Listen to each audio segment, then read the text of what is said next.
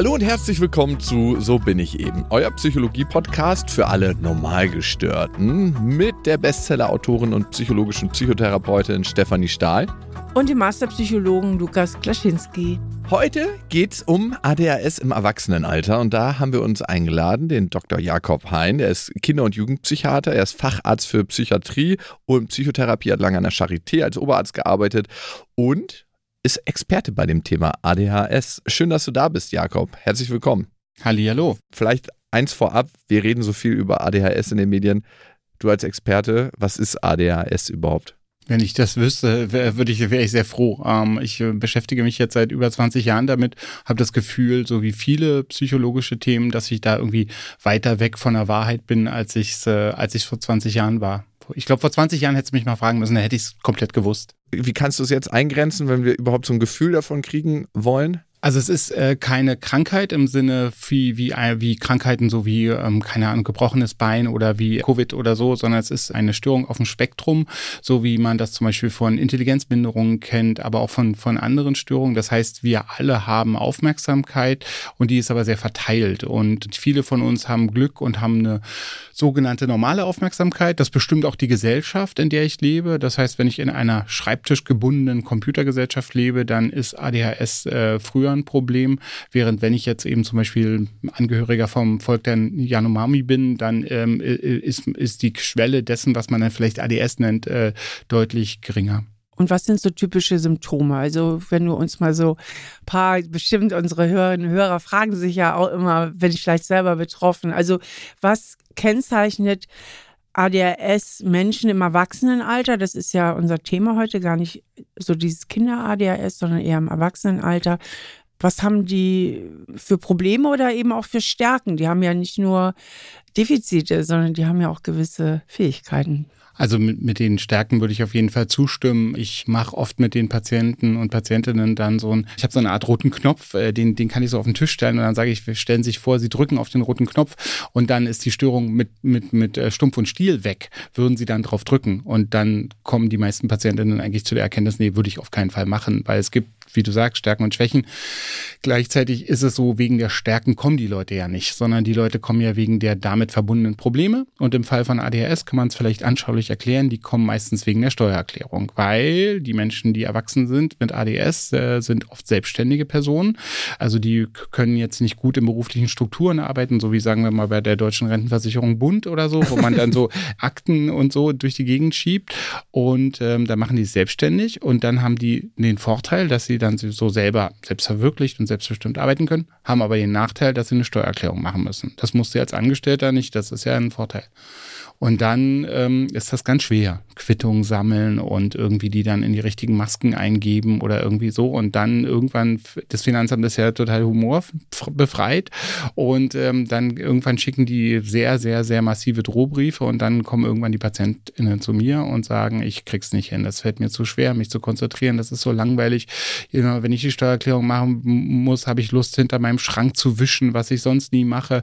Ich, ich habe Lust, äh, Schubladen zu reparieren und und, alles andere zu machen außer dieser Steuererklärung. Ich bin zwanghaft zerstreut. Gab es mal auch so ein Buch, das ich ganz, ganz schlau fand vom Titel her. Und sie beschreiben auch, dass sie Schwierigkeiten haben, wenn sie lesen, das Gelesene zu behalten. Sie beschreiben, dass sie Schwierigkeiten haben, anderen zuzuhören, dass sie anderen ins Wort fallen und dass sie wegen ihres Temperaments häufiger schon Probleme gehabt haben. Ja, also ich habe auch jemanden in der Familie, der betroffen ist mit ADHS und was dessen Schwierigkeiten für mich am besten beschreibt, ist eine fast Unmöglichkeit, sich mit Dingen zu beschäftigen, die ihn nicht interessieren. Also es ist fast nicht möglich, auch in der Schule und so weiter. Eigentlich geil. Eine unheimliche Fähigkeit, sich mit Dingen zu beschäftigen, die ihn interessieren. Also mhm. kann er sich rein fräsen bis zum totalen Expertentum, obwohl er sich alles selber beibringt. Und auch erhebliche Anpassungsschwierigkeiten, was Regeln betrifft. Vor allen Dingen mhm. Regeln, die er selber nicht einsieht. Also wirklich diese Anpassungsschwierigkeiten und, und deswegen auch in der Schullaufbahn und, und ich weiß jetzt nicht, wie es später weitergeht, aber ähm, das ist für mich so das, was ich immer am meisten so bei ADHS erlebe. Eben, aber auch diese Anpassungsschwierigkeit oft, ja. Also ich verstehe genau, was du sagst und ich glaube aber schon, dass es verschiedene Bilder gibt. Das ist ja. jetzt so ein bisschen so ein etwas impulsiveres Bild ja. eher so, ja, wo, wo, wo dieses Problem besteht. Ähm, ich habe auch mal einen Patienten fast in den Hungertod getrieben, völlig übertrieben gesagt. Und zwar hatte ich den dann medikamentös behandelt, auch ein Selbstständiger und so. Und ähm, dann hat ihn seine Frau irgendwann nach Stunden verwahrlost im Hobbykeller gefunden, weil er gewohnt war, dass wenn er im Hobbykeller war, dass er dann irgendwie seinem Hobby nachgegangen ist, irgendwas basteln oder so und dass er dann aber durch sein ADS irgendwann abgelenkt wird und sich dann wieder was anderem und dass er so durch seinen Tag streuselt. Und jetzt hatte ich ihn unglücklicherweise erfolgreich behandelt mit einem Medikament und jetzt fokussierte er sich auf sein Hobby. Er fand es total toll und geil und kam richtig voran mit irgendeinem Projekt, irgendwas schrauben, was Männer halt so machen. Und dann hat er eben vergessen zu essen. Und mhm. äh, seine Frau dachte, erst ist er ist weg und dann dachte sie, er ist verschollen, aber er war einfach, er war schon verschollen, aber geistig. Also diese Art gibt es. Es gibt auch einfach Menschen, die wirklich nur Konzentrationsprobleme haben, die weniger impulsiv sind. Ich glaube auch, dass äh, zum Beispiel weibliche Personen häufiger nicht so impulsiv sind, weil man ja als Frau nicht seinen Impulsen folgen darf, in Anführungsstrichen, im Gesellschaftsbild. Und dadurch sind Frauen häufiger die Tagträumerinnen, äh, können aber genauso ADHS haben wie du und ich. Also unterscheiden wir zwischen ADS, also Aufmerksamkeitsdefizitsyndrom, und ADHS mit der Hyperaktivität. Ja, obwohl ehrlich gesagt die meisten KollegInnen, die ich kenne, denen ist das eigentlich ziemlich Wurst, weil das Hyperaktive kann man nicht so gut behandeln. Das Hyperaktive, mhm. damit kann man auch sehr gut umgehen, indem man sich zum Beispiel ein schnelles Hobby sucht. Und äh, das Hyperaktive ist nicht das Prägende. Also das äh, mhm. Prägende ist vielmehr, wie Steffi das gerade beschrieben hat, das äh, Impulsive. Das kann prägend sein. Ich habe einen Patienten, der nur deswegen Medikament nimmt, weil er das Gefühl hat, er äh, hat Lust, Leute zu töten im Straßenverkehr, weil er oh. so impulsiv wird und dass er das dann für zehn Sekunden möchte er diese andere Person töten und das, er will das nicht, er ist nicht diese Person und deswegen äh, lässt er sich deswegen behandeln. Und prägend kann eben diese Konzentrationsschwäche sein. Ähm, die Hyperaktivität, naja, die hat man dann halt für umsonst. Dann nimmt man sich einen Stehpult statt einem Schreibtisch, an dem man sitzt oder also man wird sicherlich nicht Sachbearbeiter bei einer großen Versicherung, aber ähm, damit kann man schon klarkommen. Ist ADHS genetisch bedingt oder sozialisiert? Weil es taucht ja jetzt immer häufiger auf, die Diagnose. Und da kann man sich ja fragen, woher kommt Ist es auch, dass die Kids immer mehr an den kleinen Tablets sind? Das ist ja auch immer die große Frage in den Medien, ne? Also eine der wenigen Sachen, die ich gelernt habe oder die, die mir selber mal aufgefallen sind, das ist, dass auf alle psychologischen Oder-Fragen die Antwort immer Ja ist. Okay. Weil das ja immer beides ist. Mhm. Ähm, also ich glaube, da gibt es verschiedene Faktoren. Also erstens sind wir strenger. Wir müssen mehr am Schreibtisch sitzen. Ich sage immer, also jeder Beruf braucht heute eine Ausbildung. Selbst wenn du Reinigungsfachkraft bist, musst du heute ständig irgendwelche komischen Abhandlungen lesen darüber, wie welche Oberfläche zu reinigen ist nach, nach DIN-Norm so und so. Du kannst nicht mal als jemand, der der nun Reinigungsfachkraft ist, kannst du nicht mal aufhören zu lesen und dich zu konzentrieren und dich in diese Themen einzuarbeiten. Gibt es gar nicht mehr. Das ist das eine. Das zweite ist, es wird mehr erkannt. Bis mhm. 1985 sind wir davon ausgegangen, wenn du 18 wirst, verlierst du dein ADHS. Unglücklicherweise wusste das Gehirn nichts davon. Ich sage immer, das Gehirn bekommt, bekam nicht die Karte. Herzlichen Glückwunsch, du bist 18, du kannst jetzt aufhören, ADHS zu haben. Das heißt, da öffnete sich dann irgendwann so ein, so ein Kosmos und die Leute merkten, ey, das, das betrifft mich auch. Ich war in der Schule immer schon so und die Lehrer haben immer gesagt, könnte, wenn er wollte, ist immer so ein klassischer Satz im Zeugnis. Und ich glaube, ich habe das heute noch. Und dann melden sich mehr Leute und sagen, weißt du was, mich betrifft das auch. Dann kommen Promis und sagen, ich glaube, ich habe das auch. Und dann spricht man gerne von der Mode. Das ist aber ähm, diffamierend, finde ich. Also wenn, wenn Leute merken, das ist mein Problem und dafür sich Hilfe suchen, für die es vor, vor 20 Jahren noch gar keine Hilfe gegeben hat, mhm. äh, und das dann als Mode zu diffamieren, ist halt komplett daneben. Also ich kenne das eben auch von Transpersonen. Ähm, auch vor 30 Jahren hättest du als Transperson keine Angebote bekommen. Und deswegen war es auch egal, ob du trans warst. Und die Menschen haben schwerste Depressionen gehabt und haben sich teilweise umgebracht und so. Und, und dann sagt man heute zu denen, die sich dann Hilfe suchen, ja, ist ja nur eine Mode. Aber das ist, wie gesagt, diffamierend. Aber mein aktueller Stand ist, dass ADHS genetisch bedingt ist und nicht die Erziehungsfehler der Eltern da zugrunde liegen. Also die Erziehungsfehler der Eltern, das ist ja sowieso Unsinn und auch so diffamierend. Ich sage immer, ich habe vorne in der Praxis habe ich so einen Schuldmülleimer, da mögen immer die Mütter und auch die wenigen Väter, die kommen, mögen da erstmal ihre Schuldgefühle reinschmeißen, weil da, damit kommen wir nicht weiter. Ne? Schuld ist total interessant. Der eine hat Schuld, ähm, der muss ins Gefängnis und der andere hat nicht Schuld und der, der kann frei sein und beide nehmen nicht mehr die Verantwortung wahr und um die würde es ja gehen. Und deswegen interessiert mich Schuld gar nicht, äh, hilft auch nicht weiter. Aber ich glaube schon, dass äußere Faktoren Faktoren. Was ich dann sagte vorhin, wenn du jetzt äh, im, im, im Ringwald lebst und da ähm, äh, Mitglied in der Gesellschaft bist und äh, deine Aufgaben völlig anders sind, dann, dann hast du keine Konzentrationsschwäche. Dann wirst du als ähm, sehr wertvolles Mitglied der Gemeinschaft angesehen. Aber trotzdem hast du dann ja ADHS und, und nee. noch eigentlich nicht. Okay, aber soweit ich weiß, hat es doch eine hohe genetische Komponente, auch ob man tatsächlich, ich also das Gehirn ist ja ein bisschen anders konfiguriert bei ADHS-Menschen. Das weiß man eigentlich gar nicht. Also ich glaube, da das ja auf dem Spektrum ist, äh, also eigentlich nicht. Nee, das ist, äh, das glaube ich nicht. Ich glaube nicht, dass man mal eine Kur finden wird oder eine, eine, eine, eine Therapie finden wird und dann ist, ist ADHS weg. Sondern ich glaube, dass, äh, also es gibt auf jeden Fall genetische Faktoren. Man weiß, dass eben, wenn Eltern beide ADHS haben, dass das Kind eine viel höhere Wahrscheinlichkeit hat. Und wenn das Kind ADHS hat, weiß man auch, dass die Eltern mit mit einer höheren Wahrscheinlichkeit das haben. Das heißt, es gibt auf jeden Fall genetische Dispositionen, da die aber nicht als krankheitswertig aus meiner Sicht zu werten sind, finde ich, dass wir mit dem Modell nicht so weiterkommen. Also ich stimme dir zu und ich widerspreche dir. Es kann ja ähm, nicht krankheitswertig sein, soweit bin ich nämlich auch äh, informiert und trotzdem diese genetische Komponente haben. Meine Schwägerin hat uns das mal ziemlich genau erklärt, was da im Gehirn passiert mit dem Aufmerksamkeitsfiltern, dass sie eben schlechter funktionieren. Und ich habe mal gehört, ähm, dass ADHS eben auch evolutionär wichtig ist, dass so und so viel Prozent der Menschen das haben, weil diese Eigenschaft in anderen Zeiten mega gefragt war, weil das die ersten war, die los sind in den Krieg und draufgehauen haben und keine Angst und losgestürmt und mit dieser wahnsinnigen Energie, dass es nur heute in unserer Art von Kultur und, und Zusammenleben Eigenschaften sind, die das Leben eher dann schwierig machen können. Also ähm, das äh, gab mal so, gab ja diesen, diesen schrecklichen Hurricane Katrina, wo eben halb New Orleans unter Wasser war und da gab es eben so eine, so eine Affenpopulation, da hat die University of New Orleans dran geforscht und die gingen davon aus, dass nach dem Hurricane niemand mehr von denen da ist.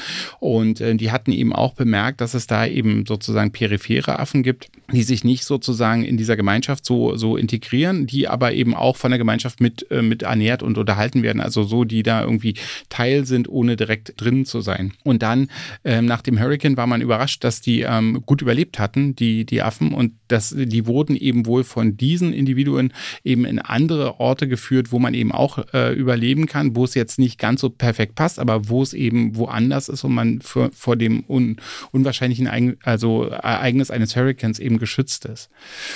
Ich glaube, dass wir, dass wir in den, also wir haben ja eigentlich in den letzten Jahren gelernt, bei der Depression äh, zum Beispiel, dass wir die Dinge gar nicht so genau wissen, wie wir das jahrelang den Patientinnen und Patienten gegenüber behauptet haben.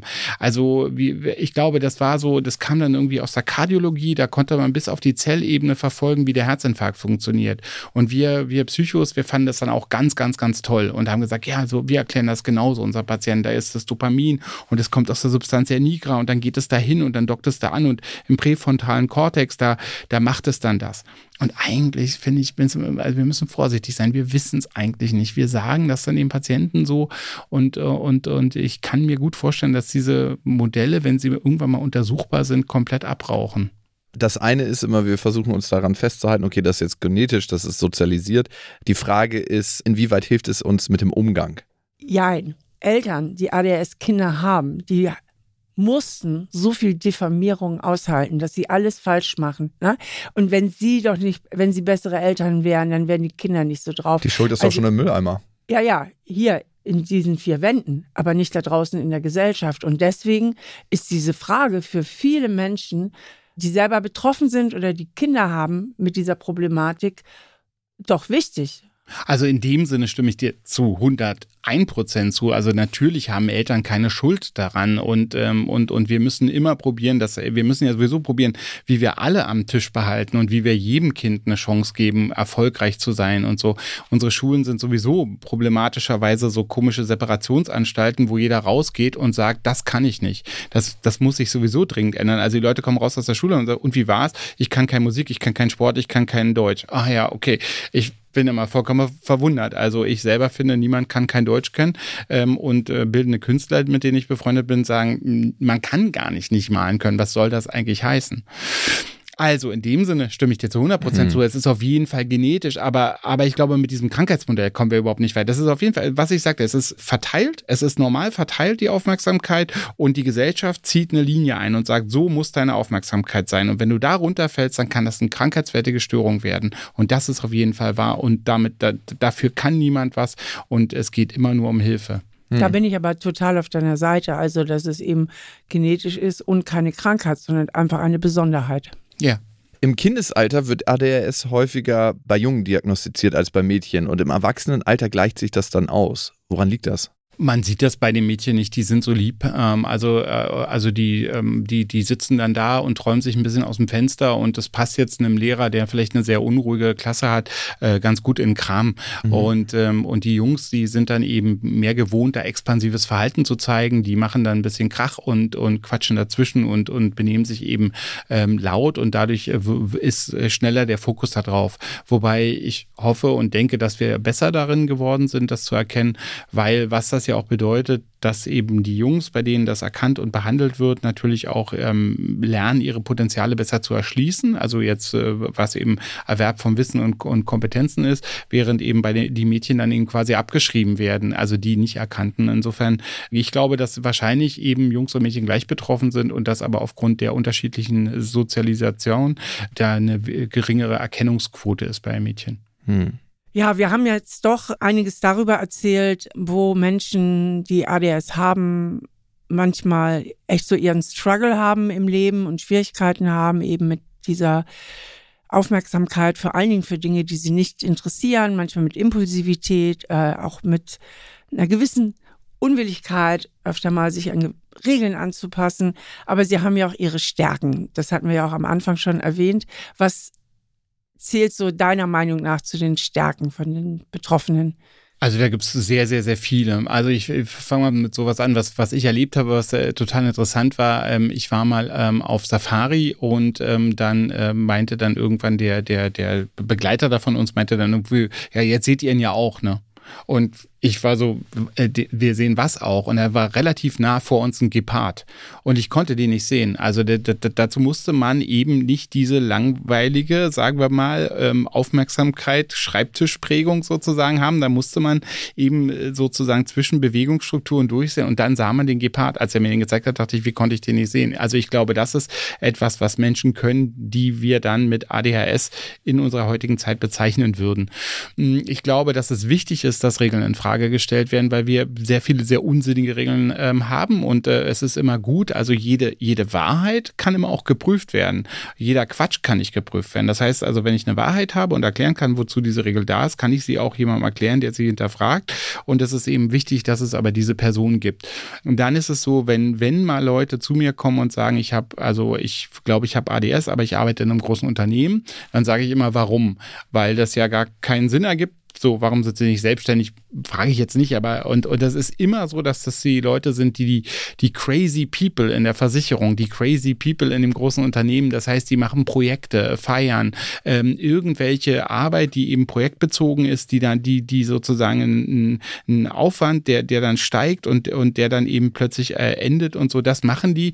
Die brauchen dann Leute, die für sie die Abrechnung machen, die brauchen für sie die Leute, die die Buchführung machen. Aber diese, diese, diese, äh, diese Impulse, diese Organisierung, organisieren. Also jetzt, wenn man überlegt, jetzt irgendwie große Sportevents. Ich meine, das ist ja wirklich auch wie so ein Event-Tsunami, dass man plant das und so, dann plötzlich geht das los und dann, dann finden da an einem Tag 5000 Veranstaltungen statt und dann pff, äh, endet das. Da braucht man eben Leute, die jetzt nicht nur sich an Regeln halten wollen und die sozusagen ähm, ganz klar nach Strukturen arbeiten wollen. Mhm. Also ich sehe da sehr, sehr viele, ähm, sehr, sehr viele Stärken, die man eben auch erleben kann. Und aber wie gesagt, deswegen kommt ja niemand. Dadurch haben, beschäftigen wir uns uns jetzt auch therapeutisch damit eben schon weniger. Und eine Eigenschaft, die man sowohl als Stärke, aber vielleicht manchmal auch als Manko bezeichnen könnte, ist, soweit ich richtig äh, informiert bin, dass es ADS-Lern sehr schwer fällt zu lügen. Hm, keine Ahnung. Ähm, ja, klar ist es so. Das wäre auf jeden Fall eine Schwäche, denke ich. Also weil weil weil weil es im Alltag, weil es im Alltag ja sehr hilfreich ist. Also ich weiß nicht, gibt es ja so Untersuchungen, wie oft man am Tag lügt, oder so mindestens mhm. 20 Mal. Also ich glaube, wenn man sehr impulsiv ist, äh, dann fällt einem das auf jeden Fall schwerer zu lügen. Aber habe ich noch nicht so drüber nachgedacht. Nehme ich nehme ich mir eher mit. Also wüsste ich jetzt nicht. Äh, also habe ich jetzt nicht sofort so eine Reaktion, dass ich denke, ja stimmt, das ist genau so ein Thema. Ähm, ich bin auch so ein bisschen, ich bin also eher so zum Beispiel der Begriff ADSler. Da reagiere reagiere ich eher so mit, mit einer gewissen Distanz drauf, weil ich glaube, dass, also weil ich wünsche all meinen PatientInnen, dass sie sozusagen sich ganz gut irgendwie in der Gesellschaft einfinden können und auch in das Leben, was sie, also das Leben führen können, was sie sich wünschen und dass es weniger so, dass sie weniger diese Fahne, also unter weniger unter dieser Fahne leben, weil mhm. die ja schon auch ein Defizit beschreibt, was eben, was jetzt gar nicht immer hilft. Wenn Menschen zu dir in die Praxis kommen du machst ja wahrscheinlich mit denen dann einen Test, ne? Genau in wie viel Prozent der Fälle behandelst du die mit Medikamenten? Ist das auch immer ein eigener Wunsch? Ist das immer per Absprache? Wahrscheinlich, ne? Also das ist, also jetzt bei den erwachsenen PatientInnen ist das der, der, der Hauptgrund zu kommen. Also mhm. die, weil die können sich ja ganz gut selber informieren. ADS ist eine klinische Diagnose, das heißt, es gibt keinen Biomarker oder Bluttest, den man abnehmen kann und sagen, sie haben wirklich ADS. Da gibt es einige Versuche, diesen, so einen Biomarker zu installieren, die bisher alle erfolglos waren. Ich glaube, das bleibt auch so wegen diesem Spektrum-Ding. Ich glaube, weil das ja nicht, da gibt es keine Kategorie, die anders sein wird, aber wir werden sehen. Und die kommen im Wesentlichen auch, weil sie Medikamente, also eine medikamentöse Behandlung ausprobieren wollen. Das heißt, bei den erwachsenen Patientinnen ist es initial eher 90 Prozent. Mhm. Ähm, und ähm, aber man muss eben auch sagen, so auf lange Sicht geht es dann eher in 60, 40 Prozent runter. Das heißt, die probieren das dann aus. Manche sagen, ja, ich merke das, das ist, aber das, das brauche ich nicht. Ich würde lieber dann eben äh, noch ein bisschen äh, probieren, das therapeutisch für mich zu verarbeiten, um dann eben nicht die Medikamente zu brauchen, weil was die Medikamente machen, gefällt mir eigentlich gar nicht. Da, da bin ich jemand, der ich gar nicht so gerne bin. Mhm. Was sind so typische Nebenwirkungen von den Medikamenten? Also die häufigste Nebenwirkung ist Appetitsmangel. Die Leute haben, äh, haben keinen Appetit, die wollen nicht essen, während das Medikament wirkt. Ähm, und das ist gar nicht gut, weil, ähm, weil äh, dann isst man eben abends mehr, wenn das Medikament nicht mehr wirken soll, auch nicht wirkt. Und ähm, dann, also das heißt, es ist jetzt nicht Diät, äh, diätisch empfehl empfehlenswert. Ich halte sowieso nichts von Diäten. Und ähm, dann gibt es eben noch die, dann muss man das Herz gründlich untersuchen, weil es kann eben zu Reizleitung, also kann Reizleitungsstörungen des Herzens ähm, äh, vermehren. Man guckt auf jeden Fall, dass Leber und Niere gut funktionieren, weil die ja das Medikament abbauen und aus dem Körper wiederbringen. Ähm, und dann gibt es manchmal eben auch so unspezifische ähm, vegetative Nebenwirkungen, dieses, was man so kennt, Mundtrockenheit oder eben so das Gefühl, dass das Herz schneller schlägt. Aber eigentlich, wenn man es gut macht, finde ich, äh, geht das mit den Nebenwirkungen sehr gut. Und gut machen ist eben dieses alte Prinzip, start low, go slow. Das heißt, du fängst nicht mit der äh, ähm, gedachten Maximaldosis an und guckst mal, wie der Patient das verträgt, sondern du tastest dich langsam an die Medikationen ran, die genau die Dosis, die für den Patienten die richtige ist. Du bist ja auch Kinder- und Jugendpsychiater, ne? Das stimmt.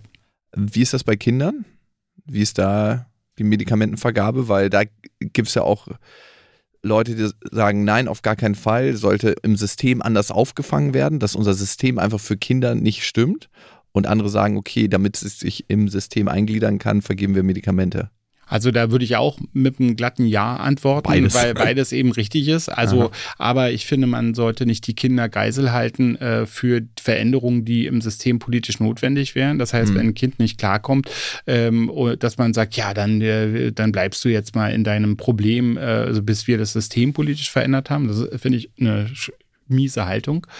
Es ist aber schon so, dass bei den Kindern wir äh, zunächst ähm, ein, manchmal zwei Jahre, manchmal fünf Jahre probieren, andere Möglichkeiten zur Kompensation von dem, was wir ADS nennen, äh, aufzudecken, gemeinsam mit dem Kind durch ähm, Psychotherapie, durch Ergotherapie, durch, eine, äh, durch, durch Elternberatung, durch ähm, Helferkonferenz mit der Schule und all das. Ähm, ich, ähm, also glaube ich, habe keinen Patienten unter acht oder so, dem ich Medikamente gebe ähm, und äh, es ist für uns eher sozusagen das Letzte, was wir machen, aber nicht, weil, weil ich das so schlecht finde, sondern weil ich glaube, dass das eben an letzter Stelle stehen mhm. sollte.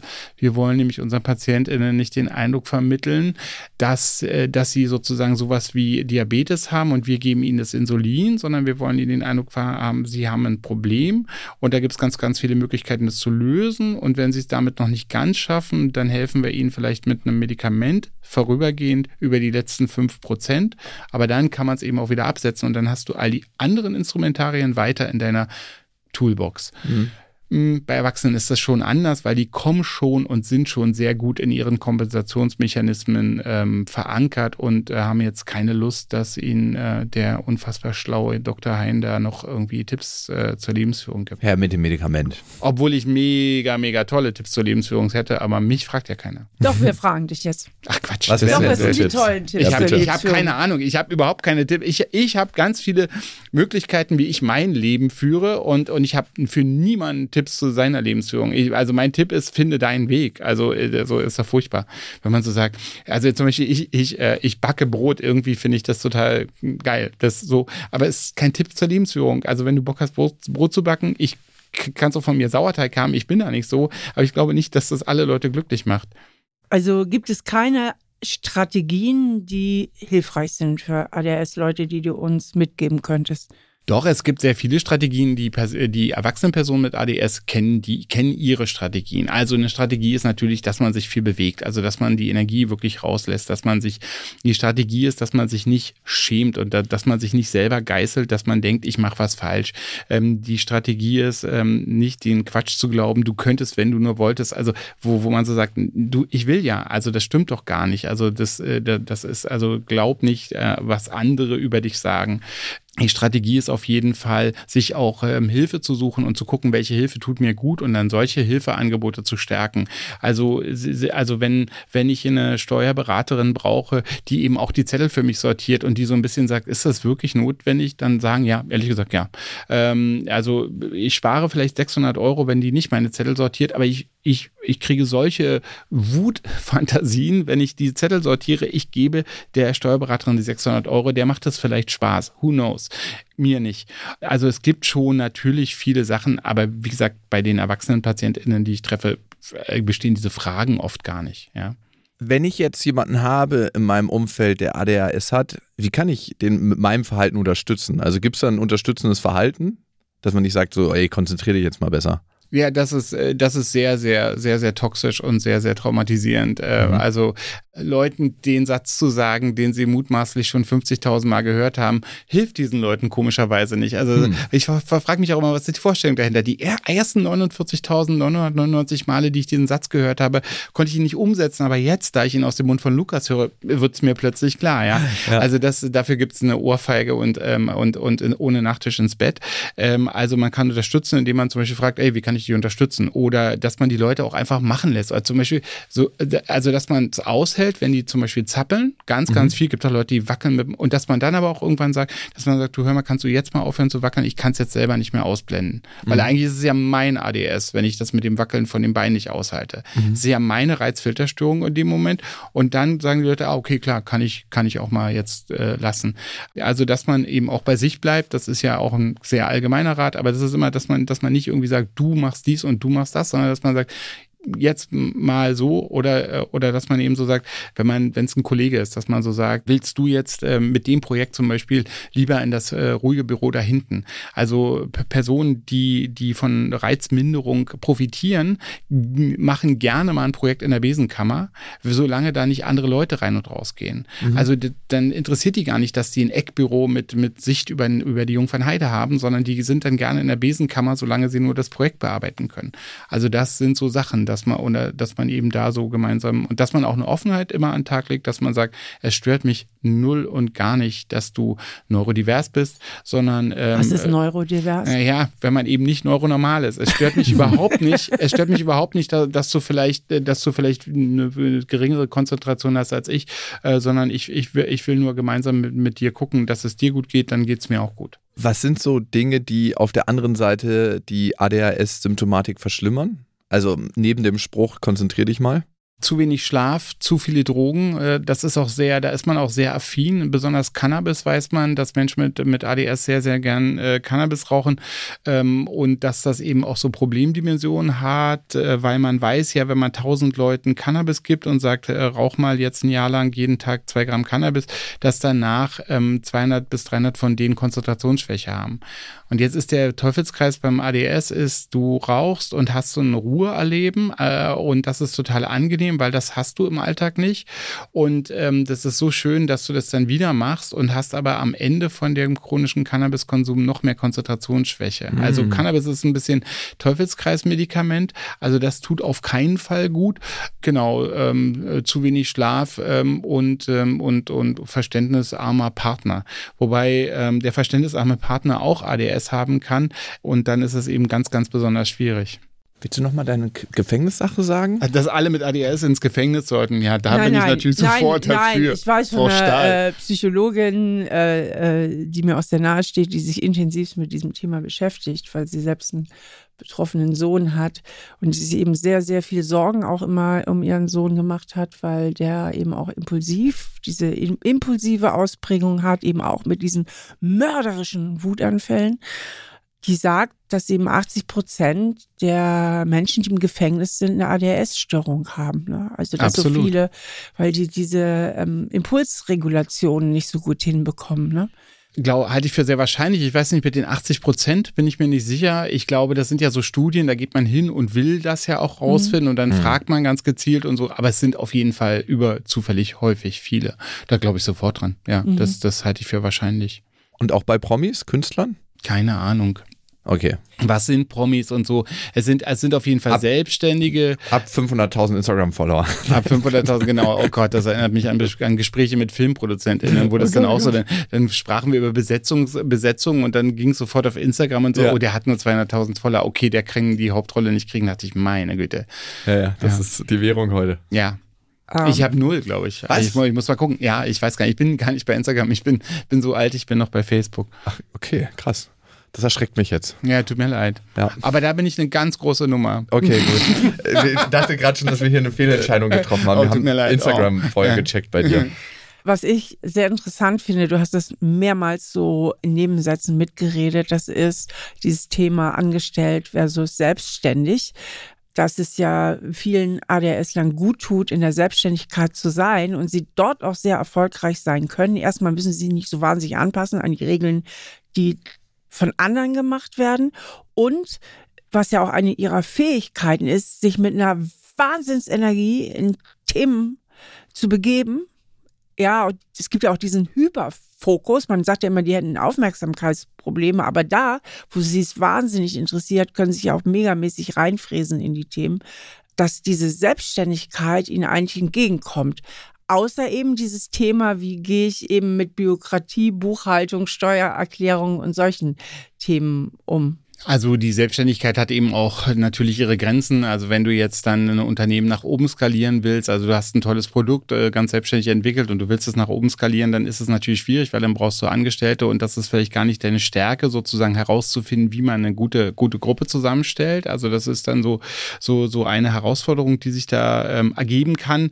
Und nicht alle sozusagen haben diesen Hyperfokus. Ähm, ich fand, mhm. fand noch interessant diesen Gedanken von dir, dass eben diese sogenannte Aufmerksamkeitsstörung hat eben sehr viele Ebenen. Also ich denke eben auch, es ist erstmal eine Art Verteilungsproblem, also dass man sich auf den Teufel nicht auf irgendeine langweilige äh, Geschichtsstunde konzentrieren kann, aber sich auf irgendwas ganz anderes super, super gerne fokussiert und da sich auch, auch reinarbeitet. Es ist aber auch ein bisschen immer so eine Aufmerksamkeitsstörung, dass eben oft die Familiensysteme das Gefühl haben, diese Person braucht mehr Aufmerksamkeit. Also das, das, ja, ja, das ist schon sehr, sehr oft so, dass, äh, dass ja, das eben, stimmt ja auch. also jetzt, ja. ne, also um Himmels Willen, bloß weg von dieser Schuld, das hat mit Schuld nichts zu tun, aber das, aber das im Grunde genommen es oft auch dazu führt, ähm, dass die Person mehr Aufmerksamkeit braucht. Das hängt oft damit zusammen, dass die Person in sich selber nicht diese Ruhe und Zufriedenheit finden kann und dadurch äh, sozusagen die Bestätigung von außen braucht. Und da ist auch eine so eine, ne, so eine Hilfestrategie, dass man eben den Leuten beibringt, aus sich selber heraus äh, glücklich zu sein. Und das ist auch eine, eine, eine, ja, eine therapeutische Aufgabe, ja. Weil die sich ja auch schneller langweilen, ne? Also Sehr kommen, schnell. Die kommen wahnsinnig schnell in die Unterstimulation. Mhm. Ne? Und deswegen ist auch gerade, wenn du jetzt Kinder hast mit ADS, dieses Ding, geh jetzt mal ruhig spielen, sondern die brauchen irgendwie dieses unterstimulierte Gehirn, ne? Und dann Ja. diese Langeweile, ja. Also, Patient, also genau, äh, ähm, Familien mit Kindern mit ADHS sind äh, Hauptabnehmer von Indoor-Trampolin. Wir hatten ein Indoor-Trampolin, ein riesengroßes. Ja, ja, ja. das äh, äh, ja, Verdachtsdiagnose. Nee, aber und dann und genau, und ich, ich habe eben Kinder mit ADS, wo die Eltern beschreiben, die springen dann jeden Nachmittag eine Stunde auf dem Ding rum. Jeden Nachmittag. Äh, also so, sie machen nicht so regelmäßig, so wie eine Stunde auf dem Trampolin springen. Geil. Aber das ist ja Also, dann schon ein Tool. Zum Beispiel. Ähm, Absolut. Wie hilft man denn Menschen, ein glückliches Leben zu führen? Jakob, neben Trampolin und Brotbacken. Neben Trampolin Brotbacken Imkern auf jeden Fall. ist auch sehr, sehr schön. Davon wird man auch glücklich im Leben. Und schöne Frau mit Geld. Hier gab es mal so ein Lied von Ideal. ähm, das äh, hat mir jedenfalls sehr geholfen. Nein, sag mal wirklich, wenn jetzt ein Mensch zu dir kommt und sagt, okay, ich habe das, ich möchte ein anderes Leben führen, was gibst du ihm für eine, weil man kann ja nicht einfach was machen, was man nicht kennt. Also das ist ja ganz oft, dass man manchmal einen Weg aufgezeigt kriegen muss, um zu sehen, ah ja, das könnte was für mich sein, das probiere ich mal aus. Was sagst du den Leuten? Beratungssachen auf jeden Fall, also eben teilweise das zu akzeptieren, was da Mhm. ist und nicht zu probieren, sagen wir mal, neuro, neurogenetische Grenzen zu überschreiten, dass das eben gar nicht funktionieren kann. Gucken so bei der Lebensführung, wo kann ich was besser machen, was tut mir wirklich gut, was tut mir nicht gut. Also jetzt eben Drogen, was ich sagte, dass die oft nicht gut funktionieren. Ähm, auch so langweilige Sachen wie Schlafhygiene beachten und dann aber eben auch gucken, dass, äh, dass man eben Hilfe akzeptiert, die einem hilft, also dass andere einem helfen mit Strukturierung, was einem selber dann vielleicht schwerfallen würde. Okay, wunderbar. Und Jakob, wo wir dich gerade schon hier haben, können wir auch mit dir unsere Hörermails beantworten. Ihr könnt uns ja Sehr schreiben. An so bin ich eben at auf-die-ohren.com. Und wer hat da geschrieben, Steffi? Anonym steht hier. Hallo ihr beiden, ich habe ADHS und bin, seit ich im Homeoffice arbeite, total überfordert mit meinem Arbeitsleben. Oh ja. Einerseits hat es Vorteile, andererseits versinke ich im Chaos und stehe kurz vor dem Burnout. Das Ganze nagt sehr an meinem Selbstbewusstsein. Ich genieße aber auch die Vorteile, nicht ins Büro zu müssen. Könnt ihr mir irgendwie helfen? Ja, also erstmal natürlich ganz viel Liebe an diese arme Frau. Da teilt sich ja einfach so auch die, teilt sich die Bevölkerung mit ADS. Ein Teil ist super damit klargekommen, dass sie endlich so die Arbeit und, also Arbeit und Freizeit, was sie sonst noch so machen, so aufteilen konnten, haben das als sehr weniger, sehr viel weniger anstrengend empfinden. Andere brauchen die Struktur. Und jetzt dieser Person würde ich vermutlich raten, geh lieber ins Büro. Es ist zwar anstrengend und, ähm, und irgendwie ähm, die Umgebung nicht so vertraut. Aber offensichtlich brauchst du die Struktur, um deine Arbeit machen, um deiner Arbeit nachgehen zu können und, und dann auch eben von deiner Arbeit lassen zu können. Das ist dann eben auch ein Problem, ne? dass man eben im Homeoffice schlechter Feierabend machen kann. Vielleicht braucht man das auch. Also das ist, ich finde es äh, total interessant, was sie äh, schreibt oder was er schreibt. Und äh, das wäre eben so ein typischer Punkt, wo man einfach gemeinsam überlegt, wie ist deine Struktur, was hilft dir in der Struktur, was ist für dich von deinem inneren Empfinden ein guter und glücklicher Tag gewesen und was ist eigentlich kein guter und glücklicher Tag. Wenn man erstmal Homeoffice hört, denkt man, hurra, wie toll, ich muss nicht mehr den, den Arbeitsweg bewältigen, aber vielleicht äh, meint man auch was anderes. Vielleicht sollte man ähm, nicht mehr mit den öffentlichen Verkehrsmitteln fahren, sondern Fahrrad zur Ar- Arbeit fahren, weil eigentlich die Öffis einstressen, die, die vielen sozialen Kontakte, das alles, was man da so sieht und nicht gut, gut rausfiltern kann. Und dann aber ist das Büro, wenn man, wenn man es mit dem Fahrrad erreicht, auch gut. Also, dass man da so gemeinsam überlegt, was könnte für dich die beste Strategie sein, weil so wie es im Moment läuft, ist es, ist es nicht gut und, und es wäre wirklich gut, wenn, äh, wenn, wenn sich da was ändert und wie können wir da gemeinsam hinkommen. Also, wenn ich dich richtig verstehe, sagst du ja eigentlich immer wieder, es gibt keine allgemeinen Strategien, sondern du würdest jetzt diese Frau oder diesen Mann, ich sage jetzt einmal, es wäre eine Frau, fragen, was ist es genau, was dir da so schwerfällt in deinem Homeoffice und äh, was ist üblicherweise das, was dir Erleichterung schafft? Genau, und aufgrund, auf Grundlage meiner klinischen Erfahrung kann ich sagen, dass nicht alle PatientInnen mit ADHS dies oder jenes haben. In Bezug sogar auf sowas Einfaches wie Homeoffice. Also es ist ja eine ziemlich klare, klares Proble Problem so. Und das, äh, wenn, Sie- wenn du jetzt sagst, äh, Herr Hein, was haben immer Patienten mit ADS für Probleme mit Homeoffice, würde ich dir leider wieder sagen, weiß ich nicht, weil das sehr unterschiedlich ist. Und ähm, jetzt bei der,